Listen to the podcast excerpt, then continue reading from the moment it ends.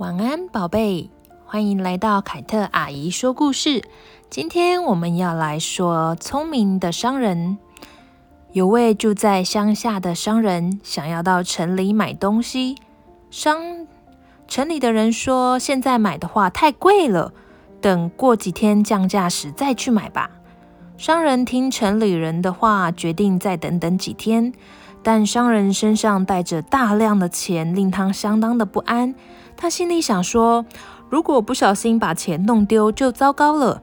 赶紧把钱藏到没有人知道的地方吧。”于是，商人找到一个人烟稀少的地方，商人悄悄地在地上挖了一个洞，他把钱埋起来了。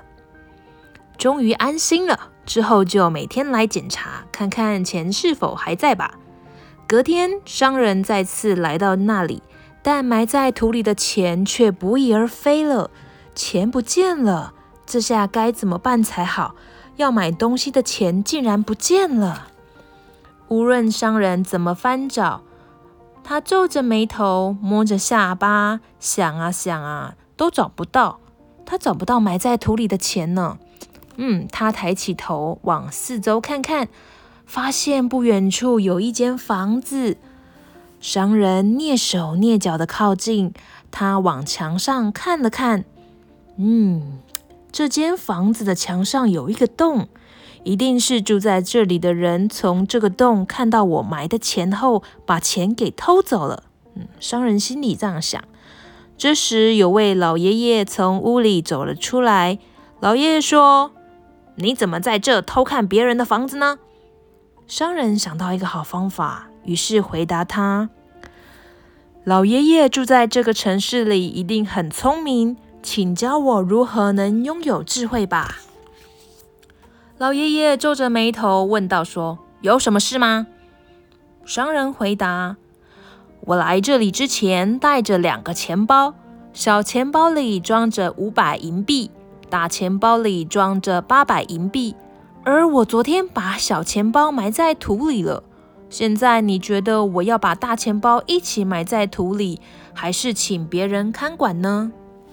哇！老爷爷一听到，眼睛都亮起来了，说：“你怎么能相信别人呢？如果是我的话，我也会把大钱包一起埋进土里的。”嗯，商人道谢后转身离开了。贪心的老爷爷心里想：这真是个大好机会呢。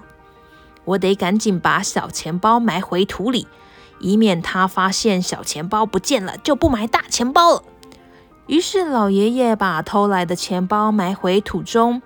商人远远看着这一切，等到老爷爷离开后，他就把自己的钱包从土里拿出来了。哇，我们今天的故事到这边结束了。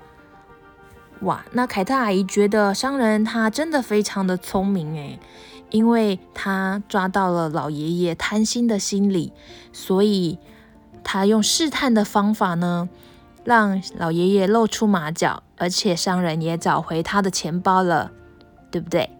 好，今天这个故事呢，听完这个故事，小朋友，你还有发现商人有其他聪明的地方吗？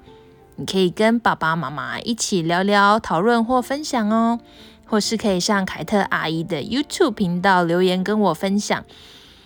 如果你喜欢凯特阿姨说故事给你听的话，可以订阅阿姨的频道，阿姨会有动力一直说故事下去哦。